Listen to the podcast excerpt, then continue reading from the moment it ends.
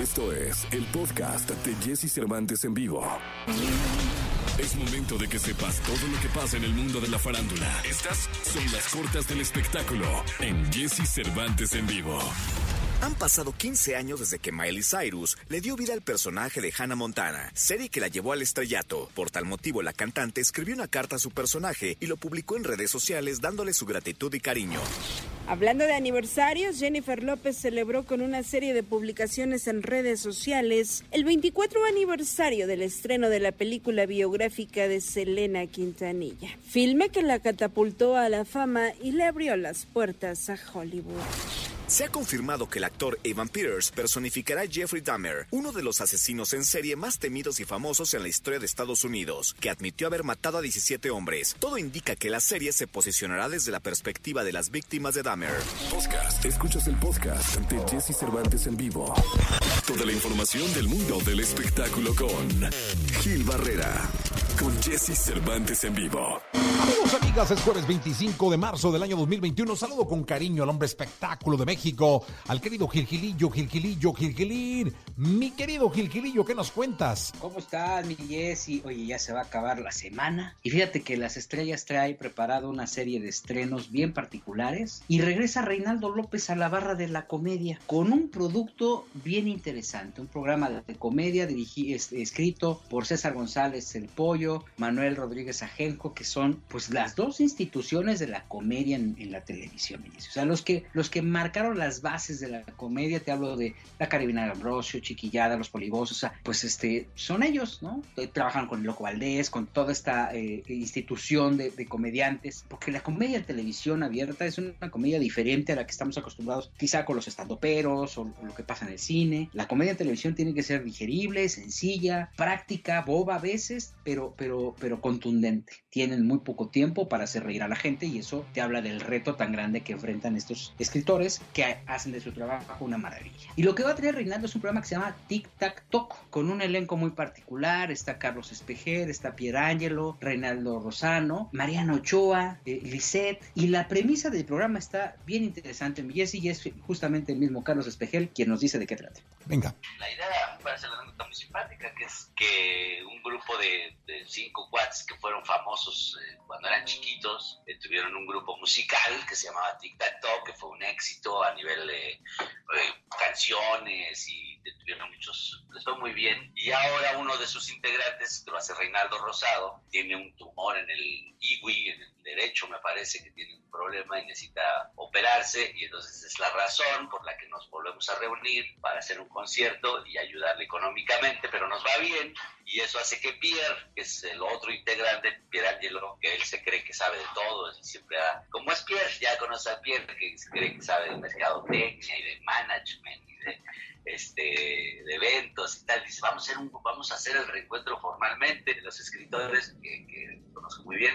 El Pollo, César González, el Pollo, que sabes que es el, el hacedor de chiquilladas, está Genjo, está uno de mis mejores amigos que es Claudio Herrera y el Venado. Y ellos pues, son los que están haciendo el, el libreto y pues obviamente se han agarrado de todas nuestras experiencias personales para burlarse de nosotros en el programa. Entonces, pues yo tengo, te digo, las escuelas de actuación, eh, pero me va mal, este, ah, tengo, estoy enamorado de Lisette, pero no me hace caso, entonces ando con otras chavas tratando de, de llegar a Lisette. Fíjate, Jessy, la premisa, o sea, ¿de dónde parten? De algo que pudiera ser este cotidiano, ¿no? Que a lo mejor no es perceptible, de ahí están partiendo y le están dando el giro a lo presentado anteriormente, porque regularmente decías, bueno, pues son sketches, es que a lo mejor pues es la historia de un matrimonio, ¿no? Como en su momento, este, Hogar Dulce, este, eh, todas estas joyas de la comedia, ¿no? O Cándido Pérez. Y aquí la propuesta que trae Reinaldo con todo su equipo de producción es completamente diferente, basado en algo que está pasando, ¿no? Este, ¿Por qué se juntó Timbiriche o por qué hubo tal reencuentro de, de otro grupo, de Magneto, no lo sé. Y de ahí están tomando esa premisa y creo que ya tener una propuesta diferente eh, es lo suficientemente atractivo. Sí, la verdad es que sí. Y bueno, Reinaldo es una garantía, mi querido Gil. Sí, la verdad es que sí. El 12 de eh, abril arranca este Tic Tac Toc. Yo cuando escuché el título dije, es que raro, como,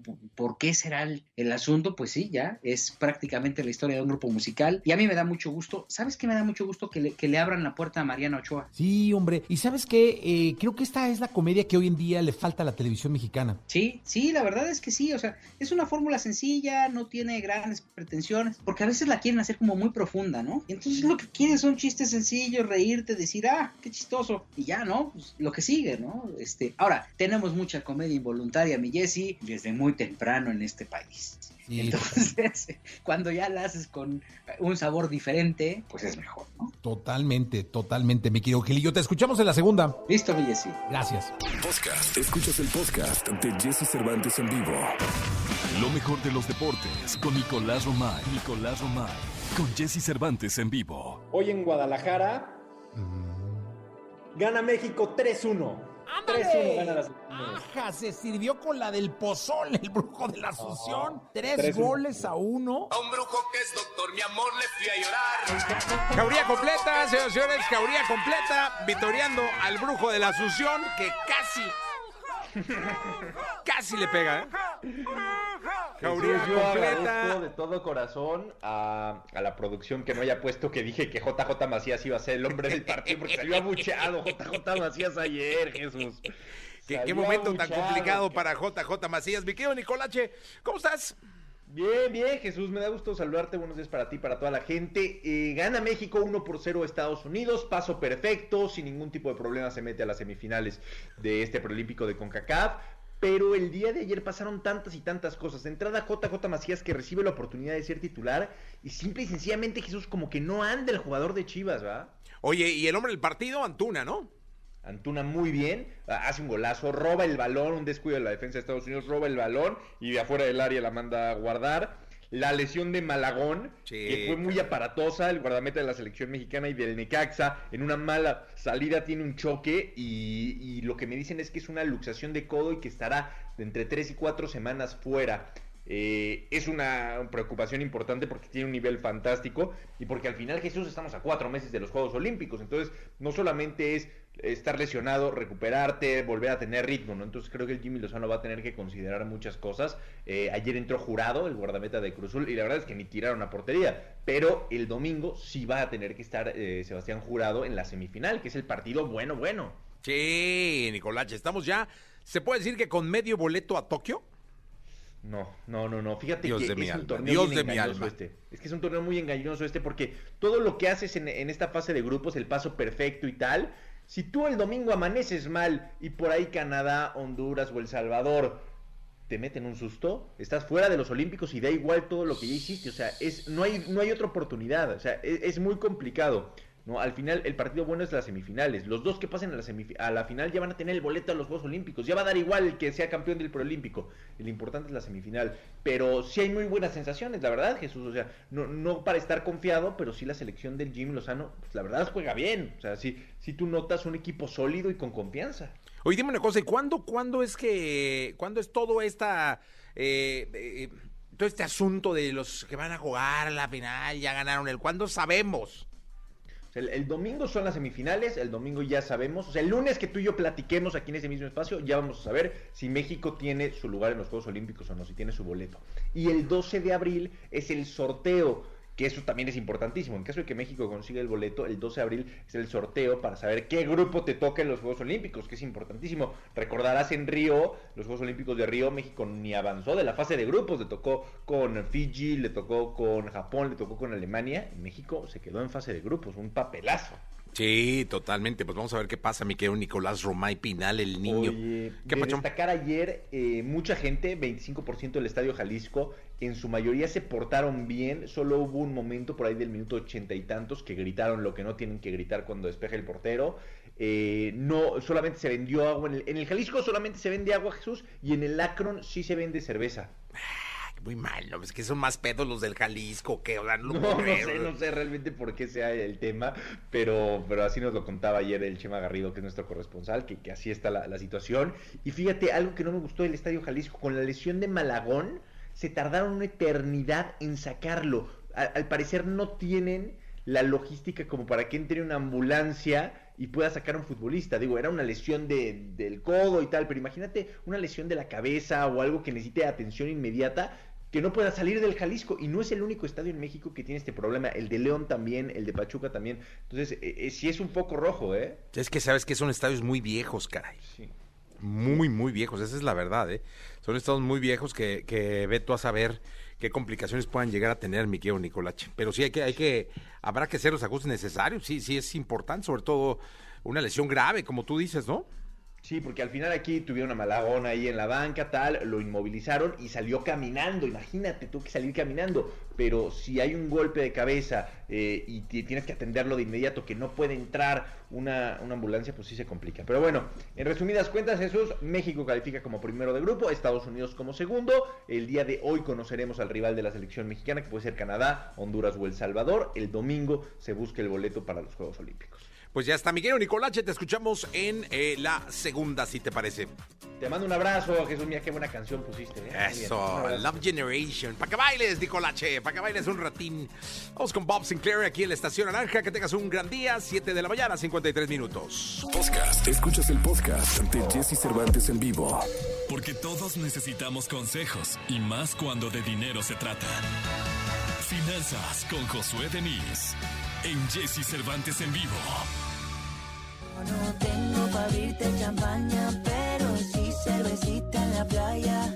Aunque es poco lo que yo te ofrezco con orgullo, todo lo que tengo es tuyo. ¡Épale! Josué Denis con nosotros. Un placer saludarte, mi querido Josué. Estamos en Facebook también.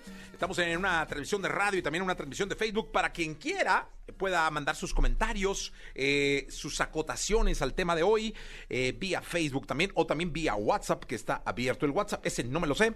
Eh, mi querido Josué, 55 7919 5930. Ahí es donde pueden mandar sus comentarios también vía WhatsApp. ¿Cómo estás, mi querido Josué Denis? Muy contento, Jesse, muy contento de estar aquí el día de hoy en Exa. Qué gusto en verte. igualmente, mi querido José, estamos en vivo para, para, todo el país y hoy traes un tema que me resulta muy interesante. Eh, porque creo que son los gastos que uno no se da cuenta que pasan y pasan y como las hormiguitas, ¿va? En cientos, en decenas, centenas en millares, van pasando, pasando, pasando, y al rato, Dios de mi vida, ¿en qué me gasté el dinero? Y el tema de hoy es muy bueno, y el tema de hoy es los gastos hormiga y tres, tres consejos para evitarlos. Muy bien, ¿eh? Primero, ¿cuáles son los gastos hormiga? Mira, los gastos hormiga son eh, gastos que, aunque son pequeños, generalmente realizamos de manera frecuente y que por lo regular no llevamos un registro de ellos en nuestras finanzas. Porque pudiera parecer hasta ridículo el que nosotros llevamos una cuenta mensual de cuánto gastamos en cigarrillos, refrescos o café. Sin embargo, de acuerdo con datos de la Conducef, los gastos hormiga pueden llegar a representar entre el 9 y hasta el 12% del ingreso de un mexicano. ¡Wow! Entonces, realmente es un gasto que debemos de considerar. Aquí lo importante es saber que son nuestros hábitos los que nos llevan a realizar estos gastos de manera recurrente. Entonces, es por eso que hoy preparé estos tres consejos que te ayudarán a eh, evitar estos gastos hormiga y a pensarlo dos veces antes de continuar con estos malos hábitos. Venga, venga, José, porque yo ahí sí, eh, ahora sí lo voy a apuntar con letras de oro. No, mira, el, primer consejo que debemos eh, de tomar en cuenta es que tomar un descanso no significa gastar. Generalmente dentro de la jornada de trabajo, nosotros tomamos un descanso ya sea para aclarar la mente o para tomar el almuerzo. Y es en este momento en donde nosotros, bueno, se nos atraviesan unas papas, un refresco, café o cigarrillos, que nos ayudan a liberar un poco el estrés y a retomar fuerzas para reanudar nuestras actividades. Generalmente es en este pequeño momento de placer en donde nosotros tenemos la primer fuga de dinero. Y aquí es donde nosotros debemos de aprender a separar nuestros momentos de descanso con, alguna actividad que nos lleve a realizar gastos. Nosotros realmente podemos aprovechar estos tiempos para descansar y preparar nuestros propios alimentos desde casa para no gastar comida en la calle. O bueno, eh, en este caso revisar nuestras redes sociales, hablarle a algún familiar o algún amigo eh, en este periodo de descanso y bueno, evitar cualquier tipo de actividad que nos lleve a gastar.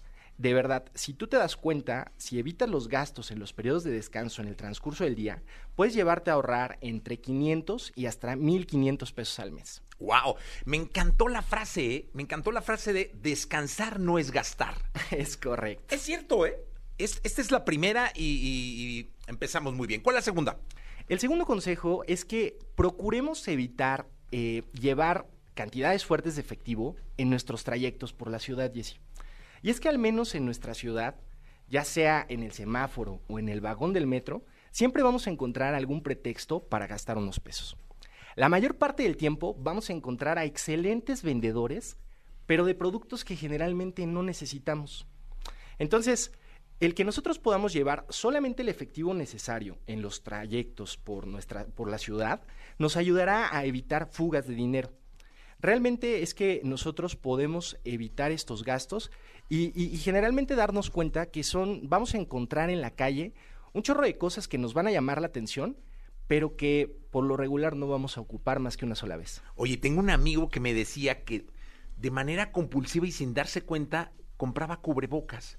Dice, me, me di cuenta cuando los ponía en un cajón, no llegaba y salía con... Pero compraba cubrebocas. Llegó a tener 47 cubrebocas. 47, o sea, un día dijo, sí, son muchos. Y los empezó a contar. Entonces era compulsivo de que veía un cubrebocas, sentía que lo necesitaba, traía cubrebocas, ¿eh? sentía que lo necesitaba o que estaba bonito. ¿eh? Entonces, ese es el tipo de gastos que traía el efectivo. ¿Cuánto cuesta el cubrebocas? 10 varos, tras 10 varos, ¿no? Y hasta que ya tuvo que parar y reorganizar su cajón de cubrebocas. Imagínate, o sea, de, De 10 verdad, ¿eh? en 10, 47 cubrebocas son 500 pesos. ¿Sí? No, no, esos son los gastos, ¿no? Los gastos a los que te refieres. Así es. Asimismo puedes comprar golosinas, este, cigarros, Café. café, refrescos o qué sé yo, ¿no? Este sería el segundo, el tercero. El tercer consejo, Jesse, es moderar las suscripciones a los servicios de streaming, solamente aquellos a los que tengamos tiempo de aprovechar. Y es que aquí la pregunta realmente es, ¿tú aprovechas al 100% los servicios de streaming que tienes contratados al día de hoy? Generalmente la respuesta es que no. Y nosotros vamos a preferir tener acceso a varias plataformas porque por lo regular vamos a encontrar algún artista, una película o una serie que vamos a encontrar en una plataforma, pero en la otra no. Esta es la principal razón por la que nosotros deseamos tener acceso a todos estos servicios. Sin embargo, en la mayoría de las ocasiones no vamos a poder aprovechar al 100% el contenido que nos ofrece una sola plataforma.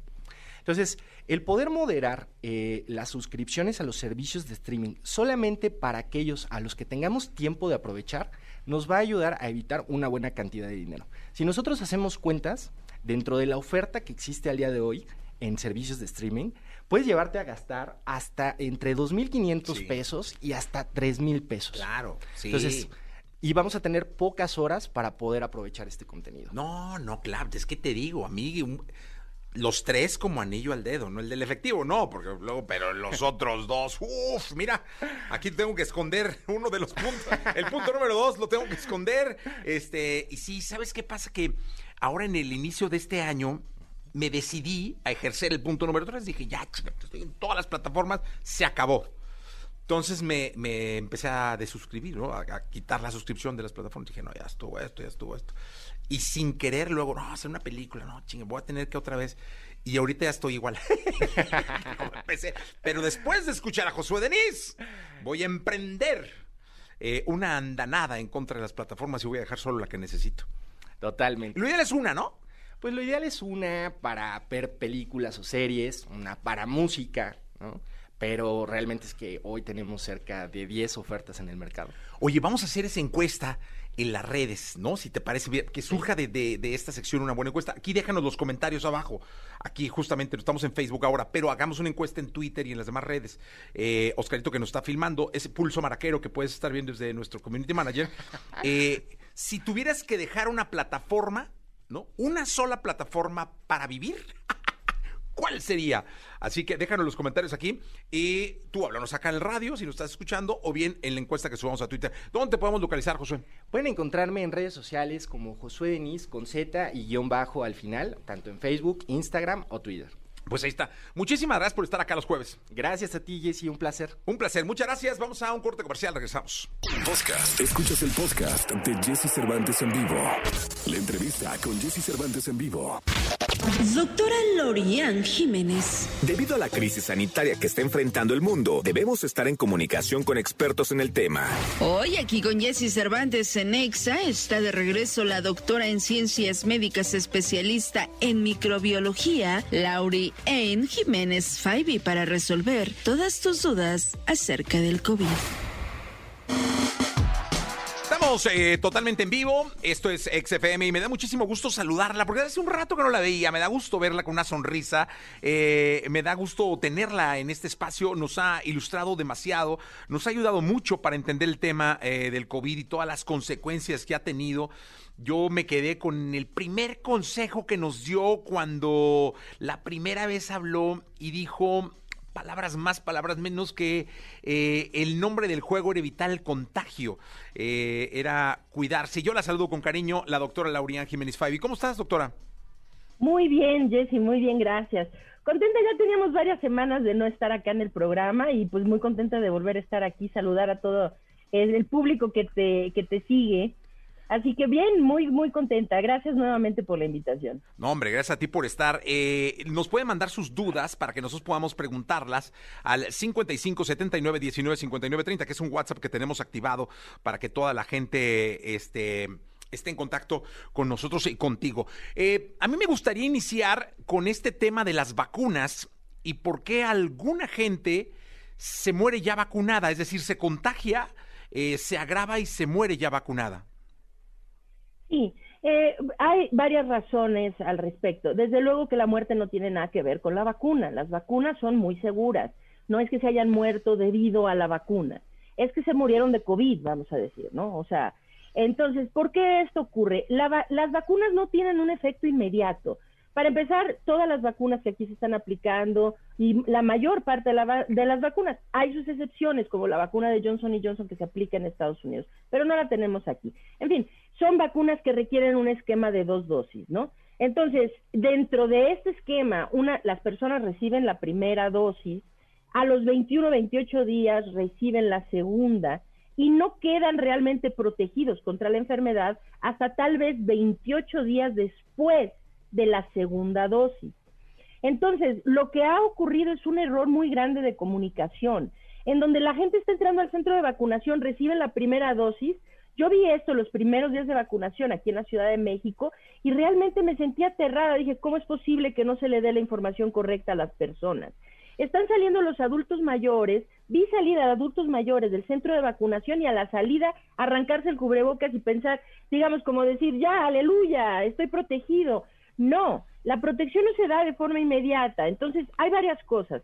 Gente que ya estaba infectada sin saberlo, se vacunó y la enfermedad pues sigue su curso. Y entonces pues terminan enfermándose y quizá muriendo. Otra, que recibieron la primera y precisamente como piensan, bueno, yo ya estoy vacunado, no están todavía protegidos. Se descuidan o sin descuido, es decir, pues se infectan como muchos se han infectado, ¿no? Se infectan y terminan muriéndose. Es decir, eh, una dosis de la vacuna o la segunda dosis, si no dejan pasar el tiempo adecuado, no hay protección todavía hasta después de 28 días de la segunda dosis. Entonces, ojo con eso, hay que tener eh, mucho cuidado y seguirse protegiendo incluso habiendo tenido la vacuna e incluso teniendo el esquema completo de vacunación. Porque, a ver, aquí quiero yo aclarar algo que nos han estado preguntando. E, este, esta leyenda, este rumor que hay en torno a que con la primera dosis quedas 45% protegido. No, no, no, quedas 60% protegido. No, estás al 70% protegido.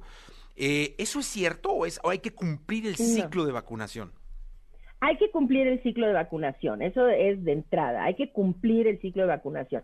Cuando se habla de la eficacia de las vacunas en ese sentido, o sea, nos dicen AstraZeneca tiene el 76% de eficacia, eh, versus Pfizer que tiene el 94% de eficacia, versus Sinovac que tiene el 62% de... Ok, ¿qué significan estos porcentajes? Es lo que a la gente no se le ha explicado. Significa lo siguiente, cuando se hace el ensayo clínico de fase 3, se vacuna a un número de personas se les inocula la vacuna. A un número similar se les pone un placebo. ¿Qué significa placebo? Significa algo que no tiene el componente activo de la vacuna, vamos a decir, agua destilada, lo que sea, ¿no? Este, ok. Y entonces la gente se les deja ir al mundo y hacer sus actividades normales. Se espera un determinado tiempo y empiezan a ver quiénes se infectan. Entonces, se hacen estos ensayos clínicos que se llaman doble ciego. Es decir, el paciente no sabe si tiene vacuna o si tiene placebo. Quien se lo inyectó no sabe si le está poniendo vacuna o placebo. Y cuando se recopilan los datos, la gente que recopila los datos tampoco sabe que esas, quiénes tienen placebo y quiénes tienen vacuna. Hasta el final que se hacen los análisis estadísticos, entonces sí hay las claves de, ok, estos eran los que tenían vacuna, estos eran los que tenían placebo. Entonces a lo que voy, ¿cómo sacan un 94% versus un 72 o 74%? Es, estas personas fueron al mundo y, y, y entonces se evalúa quiénes se infectaron. Entonces se ve cuántos de los que se infectaron pertenecían al grupo placebo y cuántos al grupo vacunado. Queriendo decir, eh, para poner un ejemplo muy simple, si tenemos 100 personas aquí, 100 personas aquí y se infectan 10, se infectan 10 personas, ¿no? Entonces, de un, y se ve, pues de esas 10, ¿quiénes son? ¿Son de aquí o son de acá?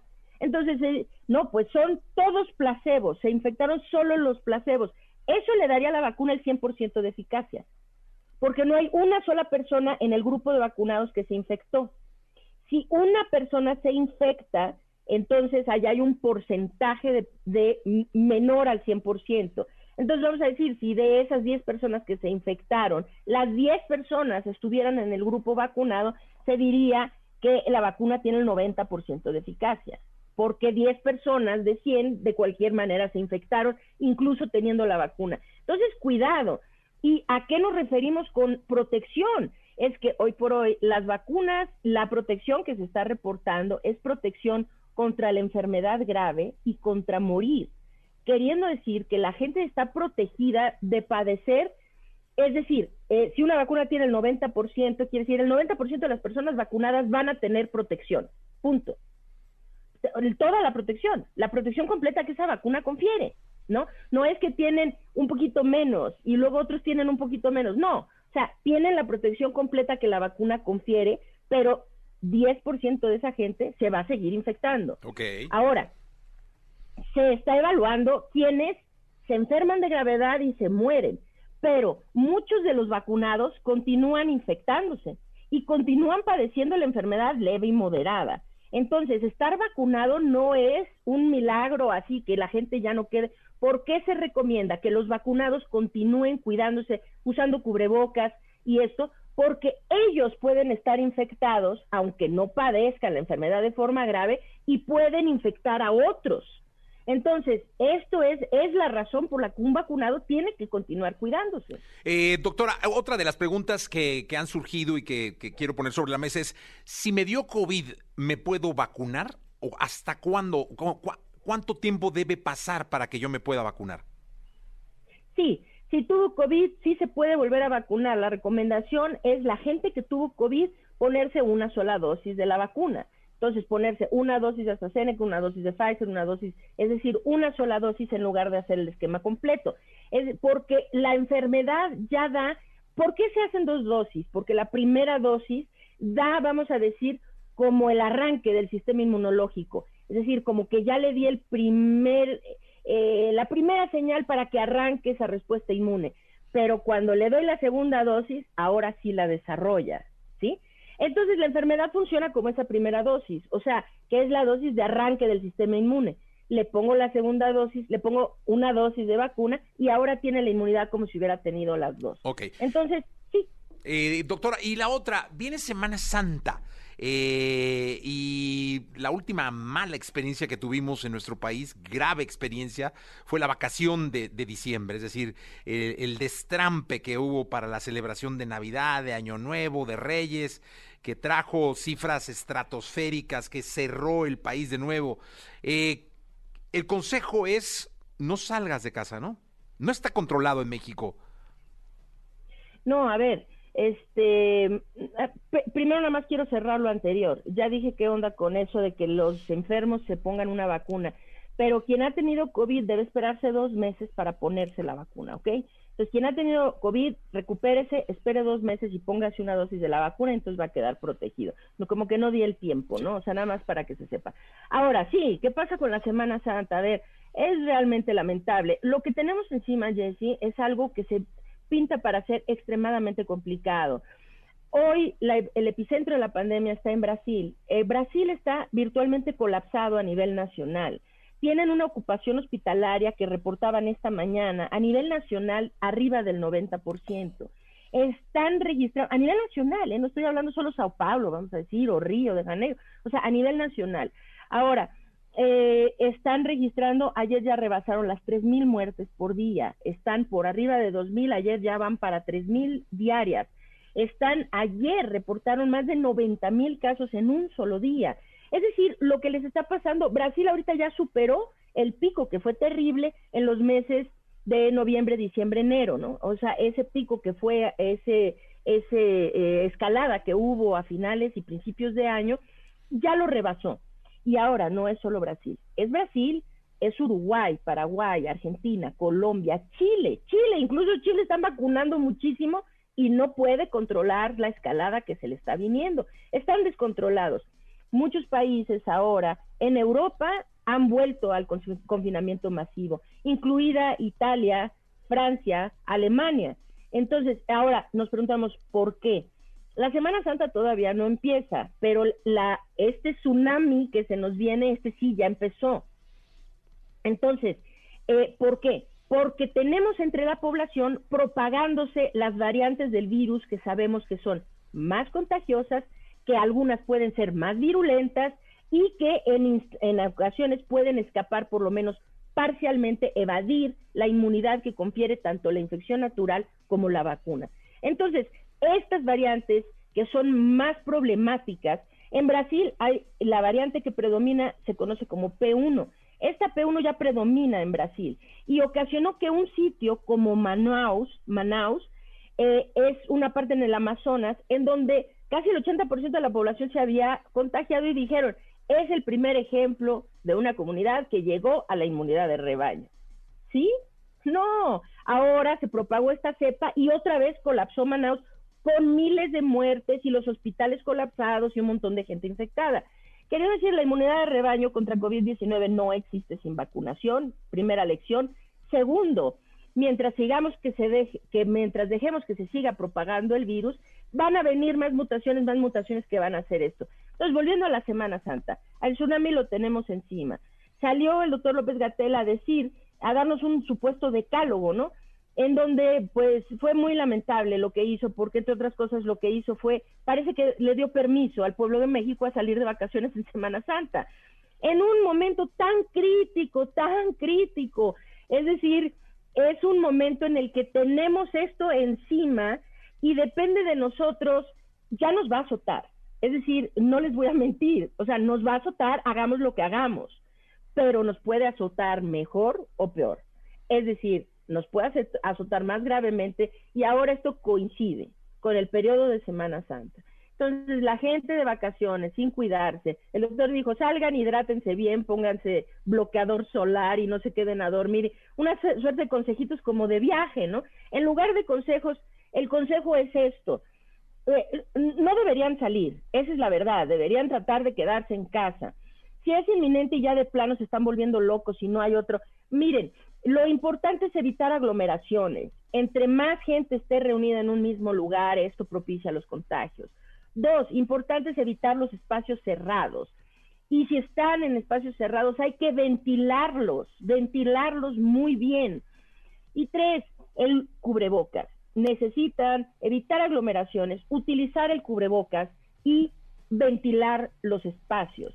En pocas palabras, lo que necesitan es cuidarse del contagio y en la medida de lo que ah, puedan, es decir, pues sí, es que todo esto de movilizarse y viajar y esto, pues sí, esto propicia el contagio. Entonces, esta, esta escalada que nos viene ya encima se puede tornar todavía peor de lo que se anticipa que va a ser precisamente mediada por el periodo de Semana Santa. Pues eh, evitemos el contagio. Te agradezco muchísimo siempre tu participación en este programa. Eh, la doctora Laurián Jiménez Faibi, siempre muy puntual, siempre muy objetiva en torno a las recomendaciones, a los datos, a las cifras. eh, y yo agradezco que estés acá. Y además invitar a la gente. Hay un movimiento ciudadano que se llama Red de Ayuda por México, que va a tener la oportunidad de tenerte hoy por la tarde a las 5.30 en el Facebook. Es arroba Red de Ayuda por MX, Red de Ayuda MX. Y vas a estar ahí. Te agradecemos muchísimo.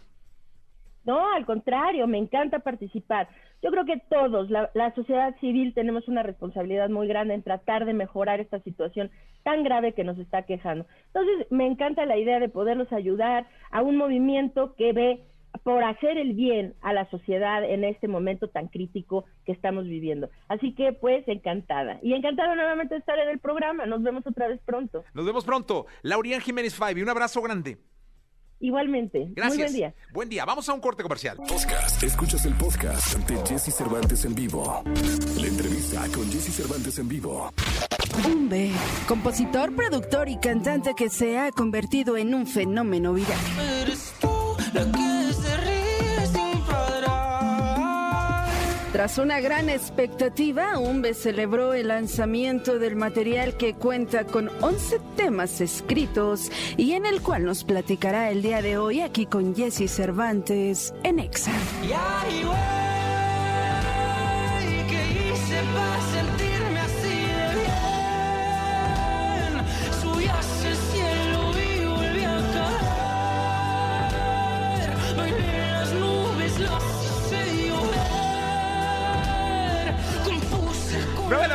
19 minutos, 9 de la mañana con 19 minutos, estamos en vivo en XFM, me da muchísimo gusto desde el Cerro de la Silla, señores, chingao. El cerro de la silla. Umbe con nosotros. ¿Cómo estás? ¿Cómo estás? Ya mucho tiempo queriendo estar aquí contigo, platicar y al fin se está haciendo. Gracias por el tiempo. No, hombre, al contrario, gracias a ti por estar acá.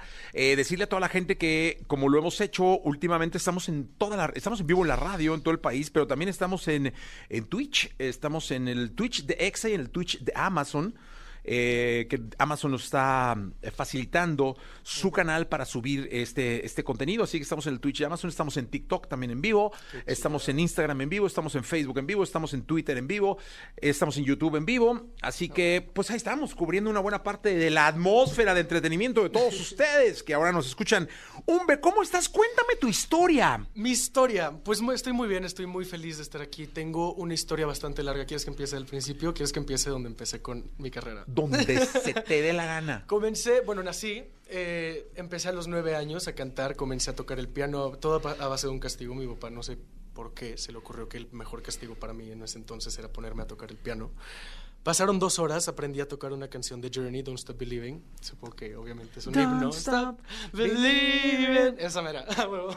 Eh, esa canción la saqué en, en dos horas, eh, a los nueve años, y la cantaba y todo. Y desde ahí me arranqué a crecer como artista, crecer como, como todo, como compositor, como músico. Y llegué a un punto en el que grabé mi primer álbum a los 16 años, el cual fue increíble, fue increíble, fue una experiencia que se me dio y estoy muy agradecido por eso. Fue como una base, que es mi primer álbum, Sonámbulo.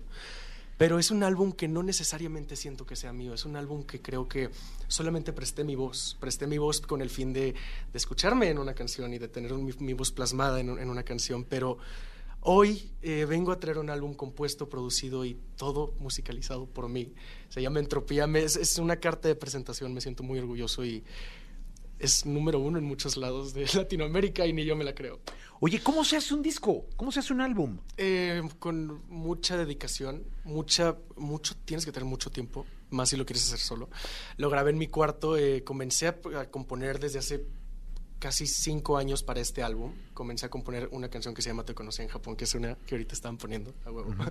Eh, pasando esto, eh, seguí componiendo, seguí creando canciones. Salió una canción del álbum que se llama No es por ti, que es de las primeras canciones que terminé totalmente en producir y de ahí ya siguió rodando la bola y salió todo el álbum completo. Oye, se ve que te gira la ardilla durísimo, o sea, que estás todo el tiempo pensando y pensando y pensando. ¿Cómo poner orden a eso? O sea, porque dices, hice un álbum, las canciones en mi cuarto, eh, te preguntaba cómo, cómo, cómo lo ibas haciendo, me dijiste que estabas usando eh, loops y cosas así, y todo este rollo, ¿no? Pero ¿cómo decidir cuándo termina una, cuándo empieza la otra? Que no te hagas bola, chingo, con este, con este. ¿Cómo? Es, no sé, creo que es más en la organización de... No, no me gusta dejar una canción empezada e irme a otra. hago mucho eso, no me gusta hacerlo, pero lo hago mucho porque obviamente es un momento de, prueba y error, totalmente la producción y la creación de la música de una canción. Es, eh, es prueba y error y hay muchas de las canciones del álbum de las que tuve que hacer muchas versiones. Por ejemplo, El Poeta, que es una canción que el ratito les quiero cantar, es una canción que tuvo unas cuatro versiones diferentes y al final, cuando ya había terminado el álbum, se me ocurrió rehacerla del principio y quedó la que escuchen el día de hoy. Y no me arrepiento para nada. Creo que cada cosa que hice en este álbum fue muy pensado muy críticamente, lo pensé muy bien y me quise meter cada beat y cada, cada cosa que, cada elemento que está en las, en las canciones lo puse muy meticulosamente y en eso me enfoqué en este álbum, en que cada cosa también transmitiera algo diferente, un sentimiento diferente y que no sean la, la misma canción en diferentes versiones, que sean diferentes canciones, diferentes mensajes, diferentes sentimientos. Eso es entropía. Oye, hombre, fíjate que en este programa tengo muchos espías. Eh, y un espía, yo estaba abajo, ya sabes, concentrándome en, en la entrevista y un espía me dijo, eh, me llegó un WhatsApp de un espía y me dijo, hey, está ensayando una rola de Adele. Ah, sí. ¿Te gusta de él? Me gusta escucharla. Ah, bueno. ¿Por qué no escuchas? ¿Por qué no, por qué no hacemos realidad el ensayo? Claro que sí, quiere, quiere, ok. Sí. Que cantemos un pedazo de, la sí, canción sí. que estábamos cantando de él. Es una de mis canciones favoritas de ella. Es una canción que, que significa mucho, no sé, me recuerda mucho a, a mi familia, literalmente. Entonces, ahí está. se llama Make You Feel My Love.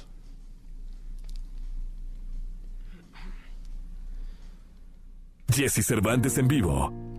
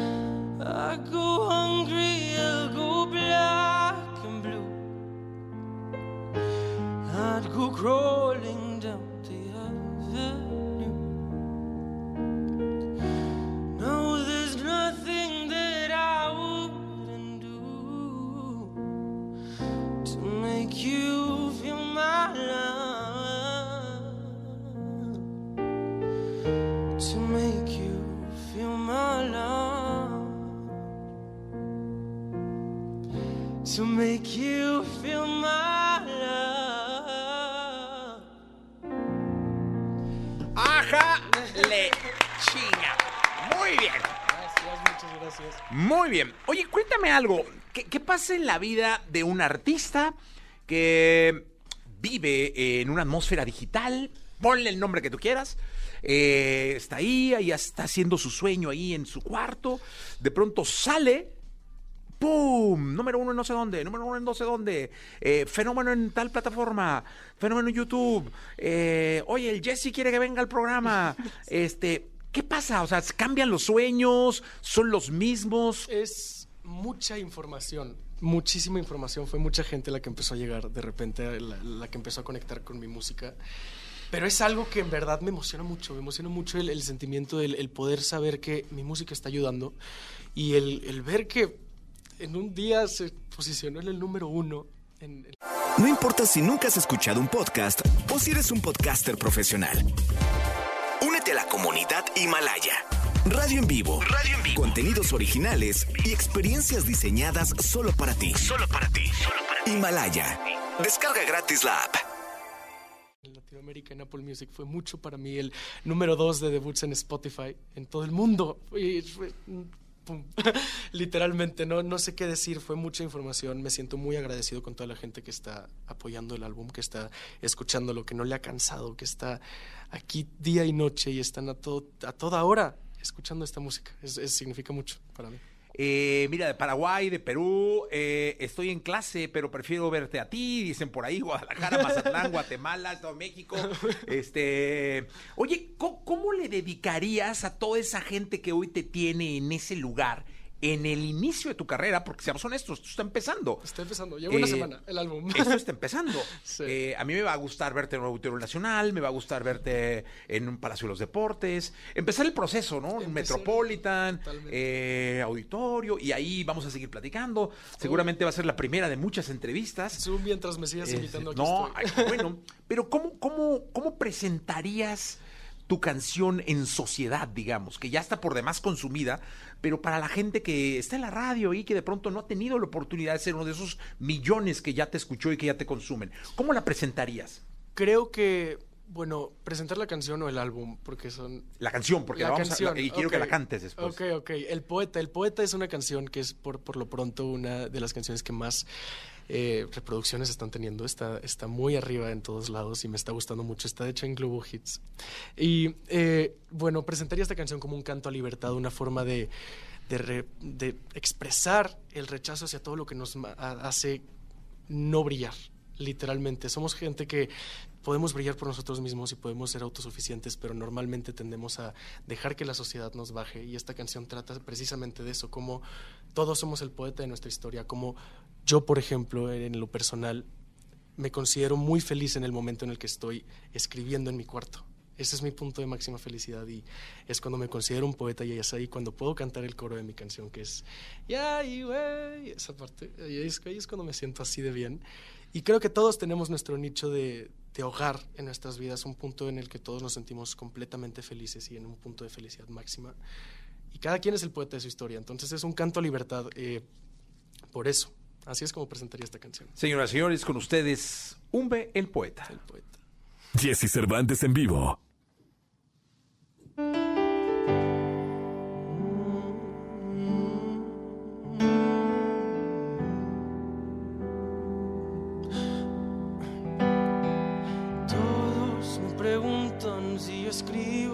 Canciones, si supieran que aún salen las mejores.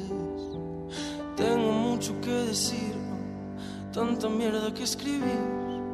Cuentan cuentos de un final donde todo va a mamar. Con permiso yo los dejo, puedo estar joven pero no pendejo. Dejen de cobrar tan caro, se me hace tarde y ya no hay varo. No pido dinero, pido un centavo, no sé las palabras, yo solo las canto. Se dice te quiero, se dice te amo. A mí ya no me importa ni un carajo pensar en ti, pensar en mí, decir te amo. Solo así no es para mí. Y ay, güey, ¿qué hice para sentirme así de bien? Subí hasta el cielo y volví a caer. Bailé en las nubes, las hice llover. Compuse con los ángeles. Les hice una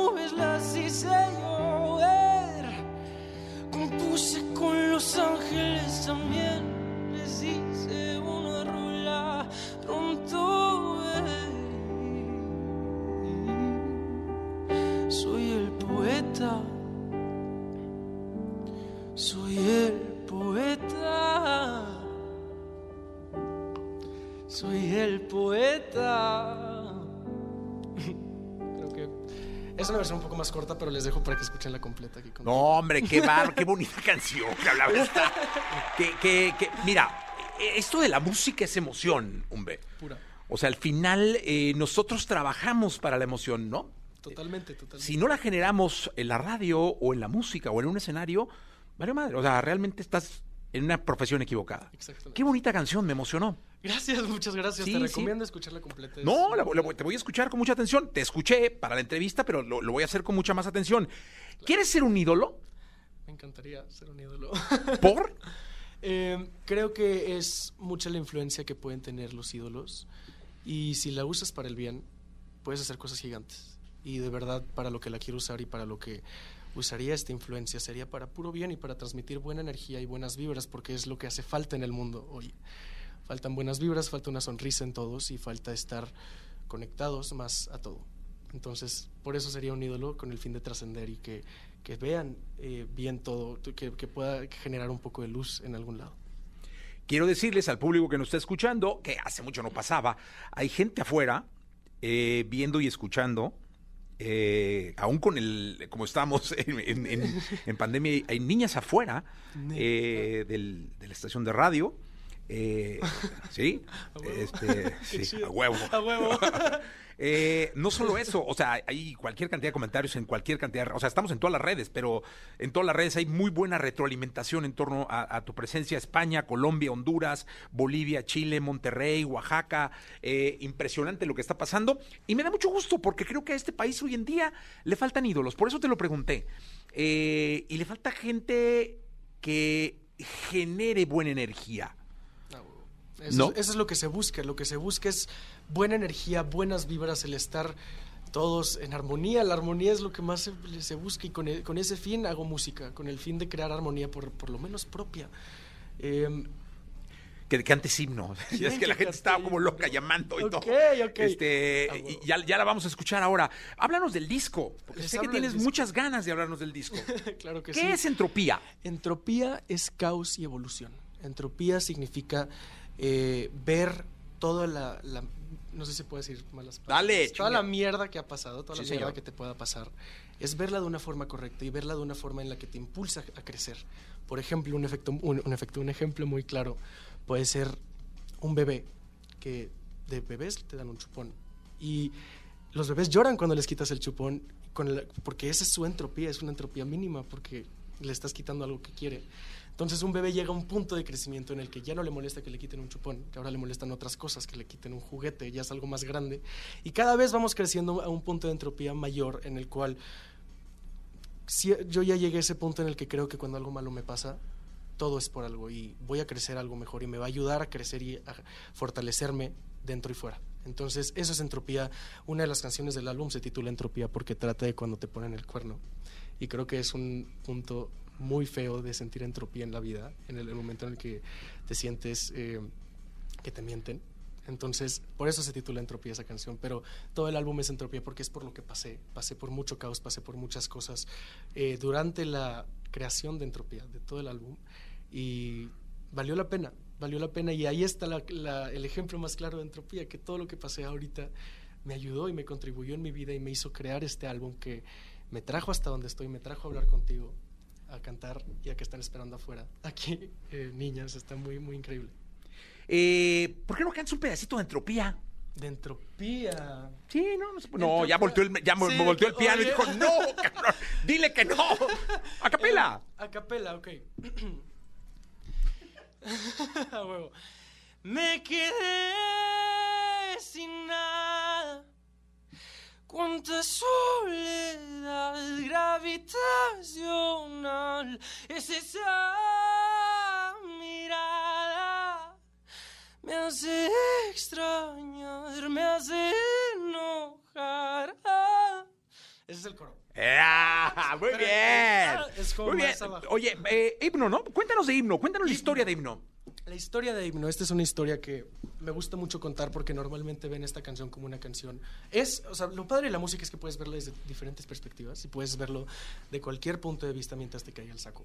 Entonces, Himno, por ejemplo, es una canción que le escribí a mi mejor amiga. Es una persona que conozco desde que teníamos cinco años, literalmente, y hemos crecido juntos, somos la misma persona, es como ver un espejo. Es increíble y no sé, no sé cómo explicar ese tipo de amor. Es el tipo de amor que siento por mis hermanos. Y es la única persona que está fuera de mi familia y que no es de sangre que siento ese tipo de amor por ella. Y le escribí esta canción porque sé que nunca vamos a estar juntos, sé que nunca, no, no, la, no la quiero en esa forma, pero sí no me imagino estando en su boda. Me imagino está, que se esté casando con otro güey y la canción trata de eso. Literal, imagínate, es, es yo estando en la boda de mi mejor amigo. Literal dice, tal vez, hay una parte que dice, tal vez me quede al mariachi, tal vez arruine el pastel, tal vez me robe unas copas, tal vez beba algunas también, tal vez me ponga hasta la madre porque es Sí, su claro. boda. Y lo del coro dice, no es problema estar aquí, tengo horas para ti. Es como, por más mal que me la pueda estar pasando, aquí estoy contigo. Oye, ¿cómo se llama? Ella. Gaby. Gaby. Gaby. Ah, pues Gaby, Gaby. ¿para ti? O para todas las Gabys que pueden estar. Para todas las Gabys, si, es- si te llamas Gaby es para ti. Venga. Jesse Cervantes en vivo.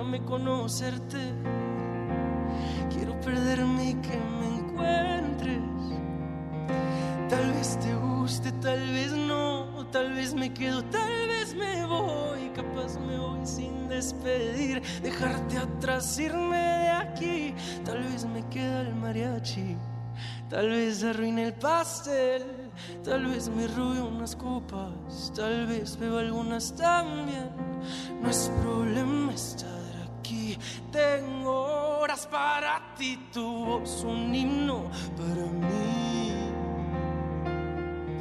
Siento paz, tranquilidad cuando te veo, no pido más, me vuelvo loco si no estás.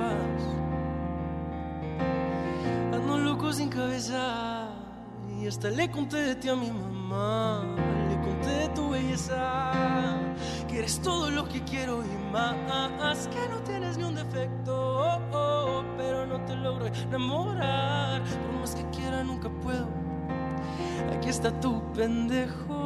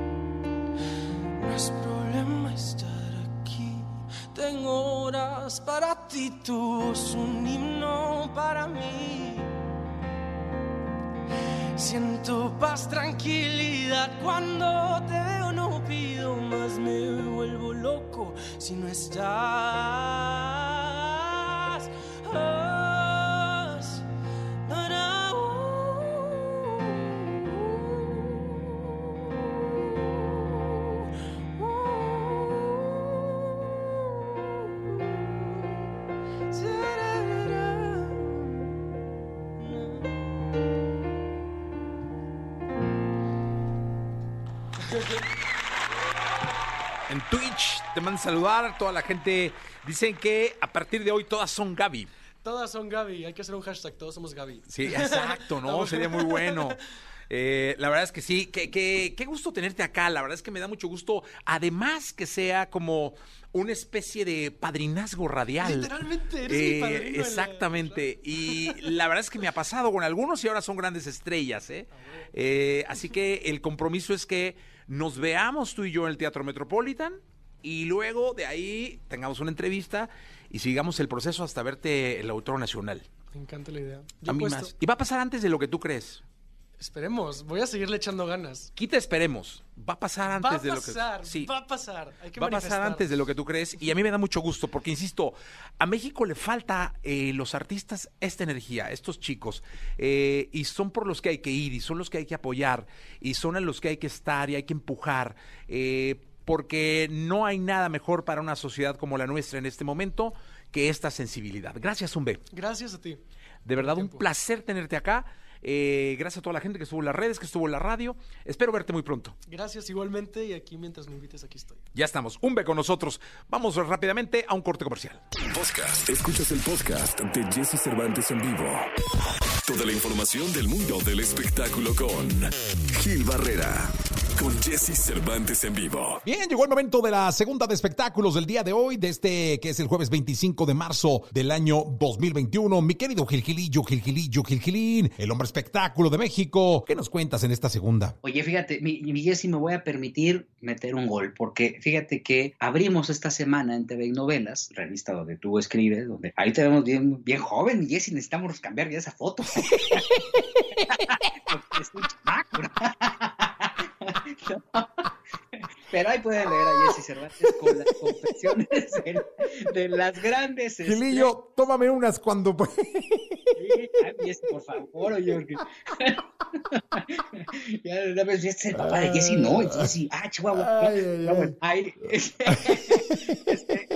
podemos en, la, en, en TV y novelas, aparte de leer a Jessy Cervantes, que tiene este contacto con las grandes estrellas, fíjate que lo que abrimos fue una especie de anuncio clasificado para los actores, famosos, conductores que no tienen chamba. Ok, muy Y se bien. anuncian. Y entonces esta semana se anunció Laura Zapata, se anunció Ricardo Gil, diciendo pues estoy disponible. Y como al final, TV y Novelas, independientemente de ser la revista que todas las familias mexicanas leen, pues es una revista que está prácticamente en la mesa de toda la gente que está, que forma parte de la industria del entretenimiento. Entonces, derivado de esa necesidad que tienen muchos actores de buscar trabajo y no tener este, a lo mejor el alcance o por el tema de la pandemia no pueden ir a las oficinas, pues lo que estamos haciendo es poner pues al alcance de, los que hacen, eh, forman parte de la industria del entretenimiento, los nombres de, la, de los eh, pr- próximos actores que pueden, formar parte de su próximo elenco. Es decir, el fichaje lo pueden hacer a través de TV novelas en un ejercicio sumamente sencillo y transparente. El actor manda solamente a un buzón su fotografía, sus redes sociales y alguna, alguna frase por la que, cual considere eh, importante que sea contratado y listo. Y no sabes qué bien nos ha ido, mi Jessy. No, este es un ejercicio maravilloso, te felicito, porque no hay nada como abrir puertas, como poner a la gente eh, en una posición en la que pueda tener acceso a trabajo. Eso es maravilloso, me quiero Gilma. Hoy más que nunca, felicidades como persona, como profesional y como humano, muchas felicidades. No, hombre, muchas gracias, mi Jessy. Entonces ahí toda la gente que nos vaya escuchando, que quiera tener este acercamiento, no sabes, en serio, no esperábamos la respuesta, ha sido una respuesta verdaderamente sorprendente. Nosotros sabíamos que el tema iba a tardar en calentarse, pero en serio nos están llegando una cantidad de, de- de fotografías, de inquietudes. Obviamente hacemos todo un filtro, un proceso de selección por, la, por todo, por las circunstancias, porque lo que, está, a lo que estamos apostando es justamente a que pues la gente se acerque, ¿no? La, la comunidad artística se acerque entre sí, conecte. Y mira, este, afortunadamente hemos tenido una respuesta bien favorable y, y, te agradezco mucho, Jessy, que me des oportunidad de comentarlo y de decirlo también abiertamente a toda nuestra audiencia. Sí, pues la verdad es que sí, Miguel. Felicidades, insisto, por el proyecto, felicidades por el trabajo que haces ahí en TV Novelas. Es un orgullo ser parte de, de esta revista que es un clásico del entretenimiento mexicano. Y a seguirle, Miguel. Pues no hay de otra, mi Jessy, ¿qué le hacemos? ¿Qué Sí, le hacemos? a cambiar urgente esas fotos del Jesse. Ya, por favor, por favor, yo ya no, no quiero yo balconear a quien ya se lo dije, pero ya, porque ya, Jessy, ya, ya es un look, bueno, que ni el potrillo, ¿eh? Eso, te mando un abrazo, Miguel. Abrazo, mi Jessy, buenos días a todos. Cuídate mucho. Podcast. Escuchas el podcast de Jesse Cervantes en vivo. Lo mejor de los deportes con Nicolás Romay. Nicolás Romay. Con Jesse Cervantes en vivo. Llegó el momento de escuchar la segunda de deportes. Está con nosotros Nicolás Robay Piral, el niño maravilla. Mi querido niño, ¿qué nos cuentas en esta segunda de deportes? Jesús, buenos días, me da gusto volverte a saludar. Ya salió, ya empezó su recorrido la antorcha olímpica, Jesús. Ya arrancó el recorrido la antorcha olímpica, lo cual yo creo que es sinónimo de esperanza, de ilusión y de realidad, o sea, de que vamos a tener Juegos Olímpicos. El destino es el 23 de julio en Tokio y, la verdad es que es uno de los actos pues, más importantes y más emotivos, ¿no? El que la antorcha recorra todo Japón hasta llegar a, a Tokio y pase por diferentes personalidades. La verdad es que es maravilloso. Sí, totalmente. Oye, estaba pensando, no es que van a ser unos Juegos Olímpicos muy japoneses. Súper japoneses. O sea, súper japoneses. solo japoneses en los estadios. El atleta va a sentir que sí, está en una Olimpiada, pero pues está en unos Juegos de ellos. No, no sé, me, me, me entró ese... Sí. no, duda. por supuesto van a ser unos juegos sumamente televisivos, o sea, más que nunca, y de radio, y de digital, y de los medios de comunicación que transmitan los eventos, porque la gente no va a poder estar ahí como le gustaría, es un hecho, ¿no? En ese tema, los medios de comunicación que tienen los derechos crecen exponencialmente. Y por el otro lado, el atleta sí se va a sentir muy visitante, porque al solo permitir público local cambia radicalmente. Aunque te voy a decir algo, Jesús, yo lo viví en carne propia en los Olímpicos de Río, tampoco creas que va muchísima gente de todas partes del mundo. ¿eh? Es muy diferente un mundial o muy diferente ese tipo de eventos. O sea, sí va gente, sobre todo familiares, eh, amigos y tal, que quieren apoyar a su atleta, pero, por ejemplo, a mí me tocó encontrar lugar, fíjate, para una semifinal de tenis con Rafael Nadal jugando. Y había lugar y el estadio tenía, estaba a un 80%. O sea, tampoco creas que sea, que es una cosa de locos, no. Entonces yo creo que los japoneses lo están haciendo muy bien y están cuidando y se están adaptando a las circunstancias. Sí, totalmente. Oye, ¿alguna figura mexicana que tú empieces como a oler? Cuesta trabajo, evidentemente. México ha sido muy fuerte históricamente en, en, disciplinas, en tiro con arco, lo ha hecho muy bien en el pasado reciente. En eh, atletismo, pues tenemos grandes ilusiones después de lo que nos dejó Alejandro Cárdenas, eh, Ana Gabriela Guevara, enclavados, evidentemente, ¿no? Vamos a ver si Paola Espinosa, eh, cómo le puede ir, eh, Jairo Campo. Eh, la verdad es que creo que al ser unos juegos que se retrasaron un año y que todo este año fue diferente en la preparación, si un atleta este año fue disciplinado, se preparó y, fue consciente, va a llegar mejor que muchos y puede haber grandes sorpresas. O sea, de que va a haber muchas sorpresas en estos Juegos Olímpicos, va a haber. Hay una, una mexicana en atletismo, Paola Morán, que lleva un año fantástico preparándose para los Juegos Olímpicos. Entonces, no descartemos algún tipo de sorpresas de esas que, que de repente dices, ah, caray, ganamos medalla en tal cosa que ni nos imaginábamos. Pues sí, la verdad es que sí esperamos porque vaya que a nuestro país le faltan en este momento Uf. satisfacciones y este tipo de glorias olímpicas, mi querido Nicolacho. Alegría sobre todo y sí van a ser los Juegos Olímpicos, Jesús, de las nuevas figuras. O sea, Tokio va a ser los Juegos Olímpicos en donde conoceremos a las nuevas figuras porque pues no estará Bolt, no estará Phelps, ¿no? que ya teníamos, esos eran íconos que ya estaban ya los teníamos. Ahora, en estos Olímpicos, nacerán nuevas figuras y también es parte del ciclo de la vida, del deporte y será fantástico conocerlos. Sí, totalmente. Nicolás Roma y Pinal, el niño maravilla, muchas gracias. Te mando un abrazo, Jesús, buen día. Te mando dos, gracias, Nicolache. Escucha a Jesse Cervantes de lunes a viernes de 6 a 10 de la mañana por Exa FM.